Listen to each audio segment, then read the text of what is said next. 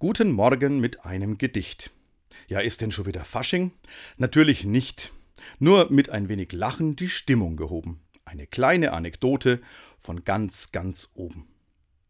Ein Pfarrer hat nach langem Leben das Zeitliche gesegnet. Nun steht er an der Himmelstür, wo Petrus ihm begegnet. Jedoch, er muss noch draußen warten. Ein Mann kommt, wie gemein, ein Busfahrer, der Petrus schaut, und sofort darf der rein. Der Pfarrer klopft erneut Herr Petrus, das finde ich jetzt schwach.